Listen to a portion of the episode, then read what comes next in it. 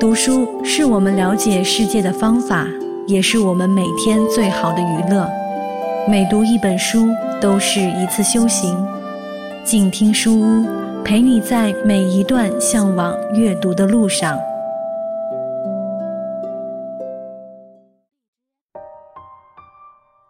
各位亲爱的朋友，欢迎收听静听书屋，我是主播夏言。今天想要继续和你分享《孤独行走》这本书。这本书是由天津人民出版社所出版的，它的作者叫做管祥林。今天我们就和管祥林一起走进无量山后的布朗族，希望你会喜欢。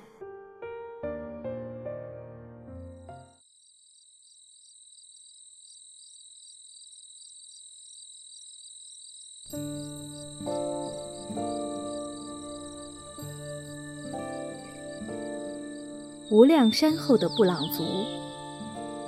一九九九年春末，在云南省境内驱车翻越巍峨高大的无量山，跨过澜沧江向西，经西双版纳傣族自治州的勐海县，直抵原始森林茂密的布朗山乡。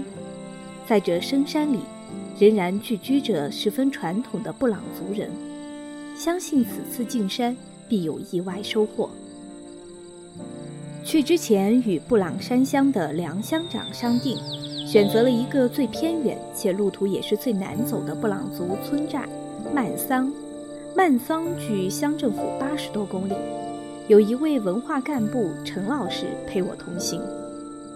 眼下正是雨季，我们走上了一条被阴森森的树木遮蔽得不见天日的阴暗小道，树木几乎只肯略微让开一些。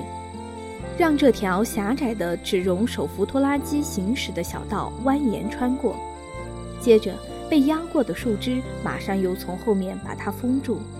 泥泞的路面上，杂草、树木和竹林的枝叶擦着车体，发出哗啦啦的声响。车速很慢，不时有深凹的水坑拦在路中央，真是不走山路不知车的底盘低。几十公里的路程，没有碰见一个人。偶尔看到陡峭的山坡上，原始森林被成片砍伐、烧荒的痕迹，有的地方还冒着青烟。随行的向导陈老师说：“这是布朗族至今还延续的刀耕火种的原始生活方式所致。”那么，山上没有措施吗？这样毁林能改善生活水平吗？我问道。县里早就在山外辟好了宅地，但住惯了深山的布朗人根本不愿迁居，所以暂时还没有很好的办法。陈老师无奈地摇头说：“布朗族主要分布于云南省西双版纳傣族自治州西南部各县境内的布朗山、西定、巴达等山区，人口约九万人，说布朗语。”属南亚语系孟高棉语族布朗语支，无文字。其先民源于古代白普系统民族，布朗意为住在山里的人。眼前闪过的一切，似乎预示着我正沿着历史的时光隧道，走回到千年以前的原始地带。终于，在一处高山的梁子上，我发现了一片用草牌覆盖的。双斜面房顶竹楼群，有六七十户之多。这就是依然保留着原始公社遗痕的曼桑寨。整个寨子的民居是清一色的干栏式建筑结构，从山腰处自上而下错落地排列着，深褐色的基调与自然环境融为一个整体。村上的干部到乡上开会去了。只剩下一位文书，张罗着给我们做饭。他扛着一杆猎枪，跑到寨子里猎杀了一只鸡仔，回来款待我们。他看着我疑惑的眼神，解释说：“放心吧，是经主人家同意的。”趁着做饭的功夫，我溜进寨子，细细品味从远古时代流传至今的民居结构。每户房屋的结构与格局几乎是出自一个版本。布朗族因地制宜，用随手可得的竹子、茅草、竹篾、木材、卵石等做材料。木材做房架、檩等承重部位，圆木板、墙梯、围栏等多用竹材。有趣的是，房屋所有固件连接处不用钉，只用竹篾绑扎固定。由于当地气候炎热、多雨潮湿，这种干栏式民居分为上下两层。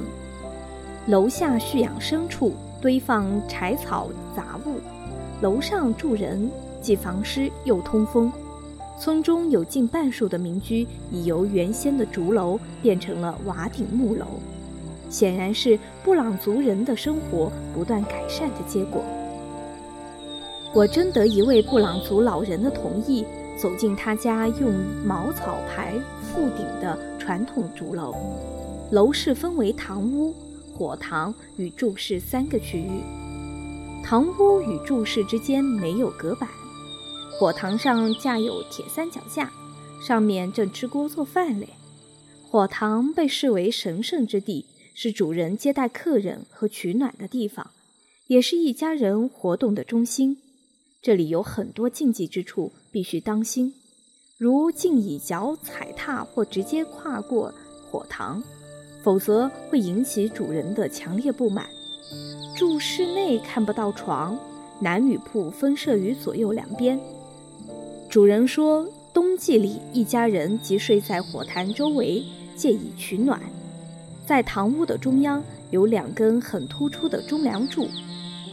我无意中靠在一根柱子上，却被主人礼貌地请坐在火塘旁。原来这是两根顶梁的神柱，外人是不能随意碰的。左边是男性祖先灵魂依附的柱子，称为骚招；右边是女性祖先灵魂依附的柱子，称为骚男。这对阴阳神柱也是布朗人的精神支柱。在布朗人生存史上，和他们的灵魂深处起着无以替代的精神指南作用。从蛮荒时代走来的民族，必心存敬畏，或以无形的虚幻，或以有形的万物，或以具体发生作用的物质。人们用智慧注入其灵性和超然的动能，在调动意念的无穷力量。对自然与人、肉体与灵魂、物质与精神等加以平衡，在众多我走访的少数民族人群中，普遍认为，保持并发展这种平衡，人之繁衍生息的社会生活即能稳步向前。相比之下，我们生活在现代都市社会中，人的本身力量似被无限夸大。老子天下第一这样的说法和行为随处可见，随处可闻。人的内心失去了必要的敬畏，唯我独尊，这样也使一些人无所顾忌。有的人疯狂地拜金、敛财、挥霍，在纸醉金迷、酒色无度的物质世界中度生活。这大概就是我们常常说到的生态失衡吧。在我所到过的边远的。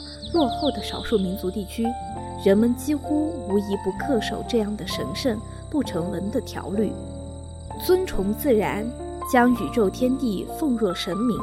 这是长久以来他们与大自然共生一体而形成的信仰。在访寻中，我常常对比地想到，离现代化越近的人，离自然就越远，敬畏之心就越差。布朗人的生活让我们比较深刻地反思都市人的生活现状。竹楼门口设有一条小走廊，它的一端连着没有围栏的竹制阳台，另一端搭架着登楼的独木梯子，高不过两米，简单而实用。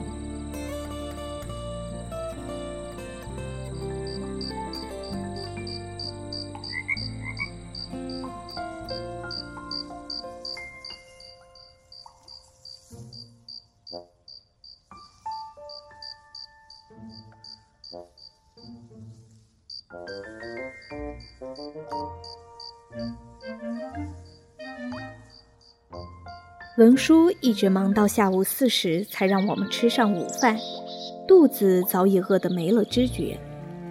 寨子里只有老人和孩子，青壮年都上山劳作去了。听说这个寨子十一年前从山外来了一位湖南籍男人，并在寨中娶了一位漂亮的布朗姑娘为妻。由于是见过世面的人，头脑开化，他在寨里办起了第一个日用品代销店。最近又买来一台小发电机和 VCD 机，每晚播放武打的光碟给寨里的男女老少看。每人收费一角到两角钱不等，有时每晚可收入十多二十几元。这是曼桑寨唯一能感受到现代气息的事物。虽然很多老人和孩子根本就听不懂汉话，但那些活灵活现的打斗场面，着实让这些从未见过世面的山里人大开了眼界。然而，这种快餐式的现代文化产品。究竟会对伦理道德健全的布朗人产生何种的心理影响？我不敢妄加评说。曼桑寨地处布朗山的腹地，是属于典型的亚热带气候，身在其中犹如漂游在一望无垠的绿色的海洋。山上山下生长着上千种花木植物，这就给布朗姑娘爱花提供了天然的条件。年轻男女以花为眸，以歌为桥，使他们自由浪漫的恋爱充满了自然与人性美的光环。布朗男女在婚恋上一般实行一夫一妻制，杜绝同家族婚配，提倡在本寨找配偶，但在恋爱前必须要过一种称为节的成人礼仪式，也就是染黑齿。他们自古就以崇尚黑齿为美，通常女十三岁，男十五岁时举行。每年寨中都有达到成丁年龄的少男少女，他们相约在一起，在夜晚来临时聚在火坛边，燃起柴火，在戏耍玩笑的欢乐气氛中，少女们用烤阿盖，也就是红毛树枝。在铁锅片上烧取黑烟灰，然后男女取烟灰，互相将对方的牙齿染成黑色。只有经此染黑牙仪式，他们才算正式步入成年，从而获得恋爱婚配的权利。寨中年轻的姑娘天生就懂得以自然之美点缀自己的青春妩媚，她们懂得采摘无毒植物花草。经过研磨，调和成天然的颜料，把双颊和口唇涂抹成好看的红色。银耳环再加饰以长长的彩色丝线，把自己打扮得如花似玉、风姿卓越。为此，年轻的小伙子就会跑到深山里，不畏艰险，摘来最美的花朵，向心爱的姑娘求爱。如果姑娘钟情于他，便会将小伙子献来的鲜花插在自己的包头巾上。在与寨里年轻人聊天过程中，他们还向我透露了布朗人一种古老的求爱方式：当小伙子看中某家姑娘时，便找机会往姑娘家正在做饭的火塘里添放木柴。若小姑娘认可小伙子，就随他放。若不中意，就会将小伙子放进火塘中的柴火抽出来，以示谢绝对方求爱。小伙子则另寻芳心。方式简单含蓄，体现出布朗人淳朴率真的爽朗个性和理性宽阔的胸襟。除此以外，寨中的小伙子还有成群结伙、夜里串姑娘的习俗。用唱山歌或谈话的方式与心爱的姑娘建立婚恋关系。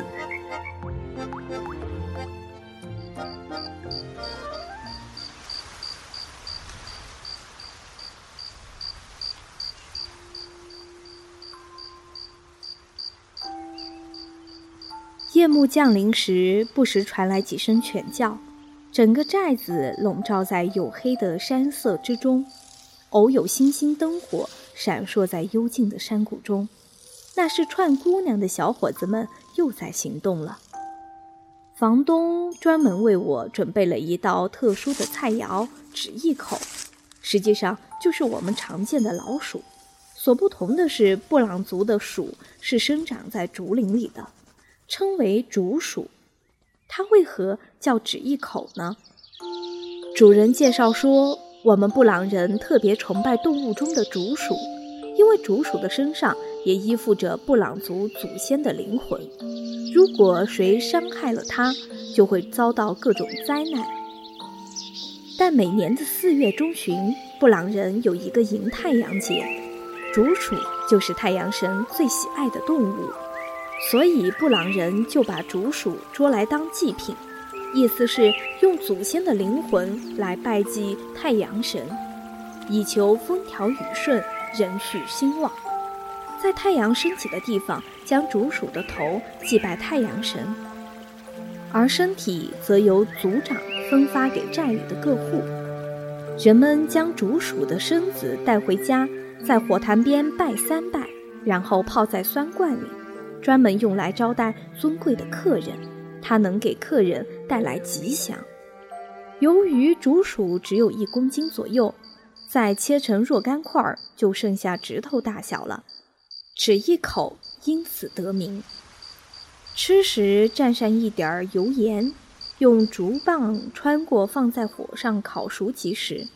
知道这段故事，我感到只一口也有了文化深意，吃起来自然要比先前闻到时清香可口的多了。